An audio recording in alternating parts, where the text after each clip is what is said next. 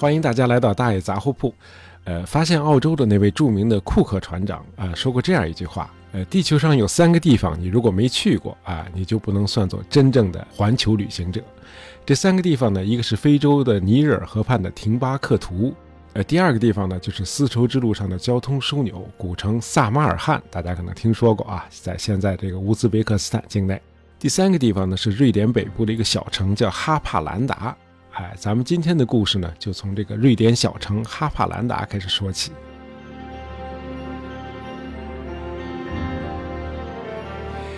呃，在这个波罗的海的最北边有一个海湾，这个瑞典小城哈帕兰达呢，就位于这个海湾的顶端。呃，那往东呢，跨过一条窄窄的河，就是北欧的另一个国家芬兰。呃，芬兰这边呢，也是个边境小镇，叫托尔尼奥。这个哈帕兰达和托尔尼奥虽然分属这个两个国家啊，一个是瑞典，一个是芬兰，但是这两个小镇呢，早就连成了一体。在这儿，它有一个很大的这个购物中心啊，你在这个购物中心这个 shopping mall 里头逛，哎，你根本搞不清楚自己是在瑞典还是在芬兰。在现在大多数这个旅行手册里头，这个哈帕兰达和托尔尼奥这两个小镇被统称为哈托，哎，这算是一个旅游景点儿。但是在距今一百年前，哎，这可是两个泾渭分明的边境小镇。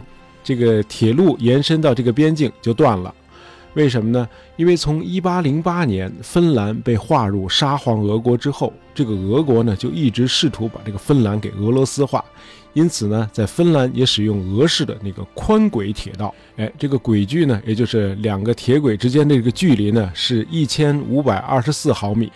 但是那个欧洲的多数国家的铁路呢，都使用那个标准轨道，这个轨距呢是一千四百三十五毫米啊，这两边的轨距是不一样宽。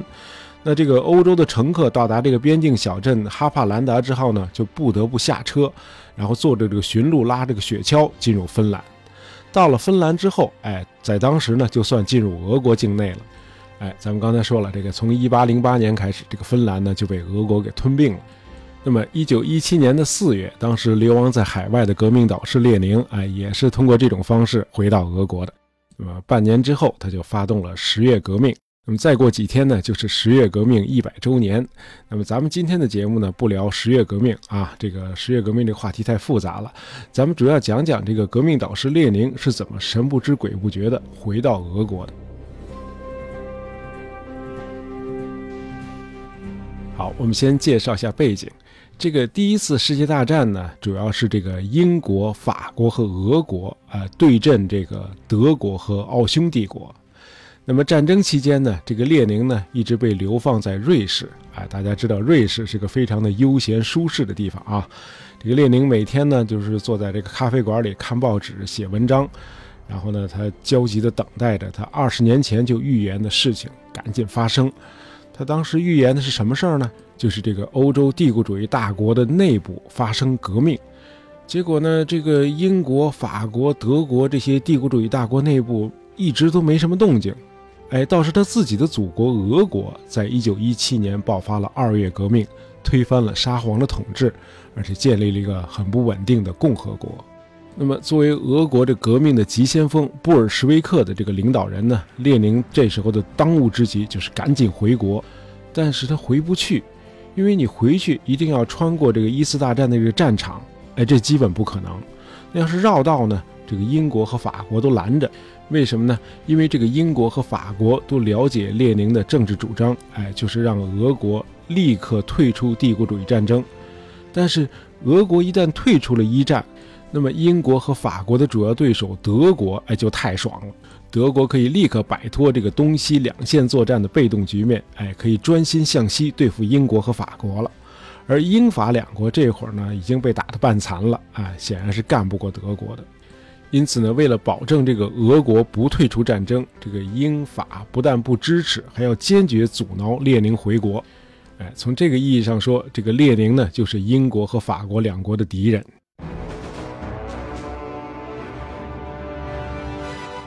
哎，你不帮忙，哎，有人帮。这时候德国人来敲列宁的门了。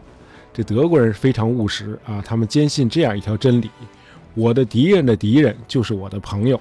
那你列宁不是英法的敌人吗？哎，那你就是我的朋友。哎，德国人那会儿也确实没有别的办法。这第一次世界大战实在是太残酷了，哎，一次战役就能死伤好几十万人，哎，即便是德国这么强大的战争机器，也经不起这样的消耗啊。而且德国唯一的盟友这个奥匈帝国也是非常不给力啊，别说分忧了，能不添乱就不错。因此，这个德军的总参谋长小毛奇将军，哎，就非常无奈的说过这样一句话：，哎，大伙儿都想想办法啊，只要能够削弱敌人，咱们什么招都可以用。于是，这个德国外交部呢，就使出浑身解数，哎，在敌国，哎，就是这个英法俄，到处寻找反叛分子，哎，包括这个资助法国哗变的这个军人，武装英国闹事的这个爱尔兰共和军，甚至在这个英国的殖民地印度煽动起义。哎，这时候就有人提议，哎，这列宁可是个宝啊，他要是能回到俄国，能把俄国弄个底儿朝天，哎，这事儿要成了，那咱们东边不就踏实了吗？然后咱们抓住战机，哎，给英法一记重拳，这个战局立刻就能扭转过来。于是这德国人呢，很快就通过中间人找到了正在瑞士流放的列宁。哎，你不是急着想回国吗？哎，回不去是不是？我们帮你回去，干不干？哎，这德国人提出的计划呢，是给列宁安排一列火车，保护他和他的同志们纵穿德国，然后再纵穿瑞典，从咱们节目开始说到的那个瑞典边境小镇哈帕兰达回到俄国。哎，这列宁如果是那个时代的中国知识分子，哎，对德国人这个建议可能就得想想了。从一九一四年开战以来，这德国人在战场上已经杀戮了数百万俄军士兵了。德国那个时候可是被看作这个俄罗斯民族不共戴天的敌人。好，现在我的国家还在和敌国交战，哎，我却搭乘敌国政府为我提供的火车，在敌国的保护下穿过敌国回国去从事革命活动，哎，这样做合适吗？这是不是对自己民族的背叛呢？这和千秋忠义的道德规范是不是完全背道而驰呢？哎，这是老派的中国知识分子的观念。可列宁呢是个大政治家，在他看来，只要是能够有利于无产阶级革命、解放全人类这一终极目标，哎，任何的泛道德主义的禁锢和思想束缚都应该彻底的摒弃掉。哎，列宁就欣然的同意了德国人的安排，但是提出个条件。运送他和他的随从人员的那节火车车厢必须被视为是境外交通工具啊！整列火车是德国的，但是那节车厢算是境外的交通工具。呃，车厢门要上锁，哎，以杜绝这些乘客与德国民众之间的任何接触。哎，这些条件德国人全都答应了。哎，只要你能回去捣乱，你提什么条件我们全答应。今天你要是坐欧洲的高速列车从瑞士进入德国，那在边境上根本都不需要停车，一瞬间你已经在德国境内了。列宁那会儿可是不同啊，这边境线上竟是这个全副武装的瑞士军警，那么车站上也难保没有这个英法两国雇佣的这个刺客在等着列宁的到来。今天呢，很多中国游客都在这条铁路线上旅行过。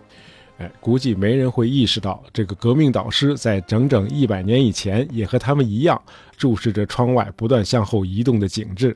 那一百年以前，德国的小镇和今天一样整洁漂亮。那么列宁也和今天的游客一样，看着这些小镇一个个向后掠去。而不同的是，列宁当时的心情应该是焦躁不安，而且又充满期待的。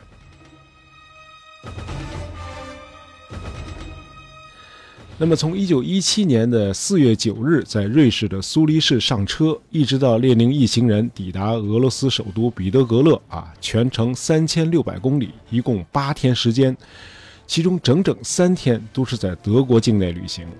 那么这三天，这些特殊的旅客不能在任何的停靠站下车买东西啊，买吃的，更不用说下来伸伸腿了。哎，门窗紧闭，所以这个车厢里一直弥漫着陈旧的面包味儿。还有这个袜子的味道。睡觉呢，大伙也只能斜靠在这个硬座椅上啊，非常的艰苦。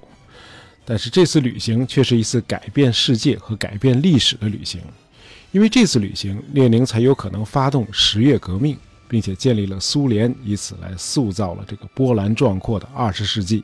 当然，这个十月革命和后来的内战期间啊，这个列宁领导的这个布尔什维克呢，确实采取了一些过激的这个镇压措施，比如枪杀这个沙皇全家，杀害上万名的这个神职人员，这些呢都被今天的俄罗斯主流学界否定了。但是和许多其他国家的类似革命相比，十月革命仍然是一场伟大的革命。这个俄罗斯总统普京曾经指出，不能用黑色的油漆把过去彻底抹黑。而且从当时的局势来看，俄国在二月革命后再次爆发十月革命，也是一个历史的必然。事实上，在这个十月革命爆发以前，一些老奸巨猾的英国政客还真是扶植了一些反对沙皇统治的俄国流亡者，哎，把这些在英国的这个俄国流亡者呢送回俄国。让他们在俄国民众中间传播英式的自由主义思想，结果完全没有效果。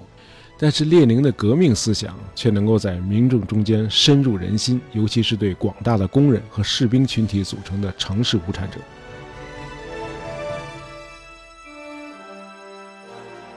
刚才咱们说到，这个列宁这次秘密旅行回国的这个终点站呢，是当时俄国的首都彼得格勒。这个城市在二十世纪不到一百年里，居然换了三次名字。哎，一战以前和这个苏联解体后啊，就是现在啊，都叫圣彼得堡。那么一九一四年一次大战爆发后，俄国人认为，哎，我们的首都名字太像德语了，这德国是咱们的敌国呀，改掉。于是呢，就改成了彼得格勒。那么到了一九二四年，列宁逝世后，为了纪念伟大导师，这个城市又改称列宁格勒。如果没有那次秘密的回国旅行，那么世界史上很可能没有苏联，今天的圣彼得堡也不可能在长达六十八年的时间里被称作列宁格勒。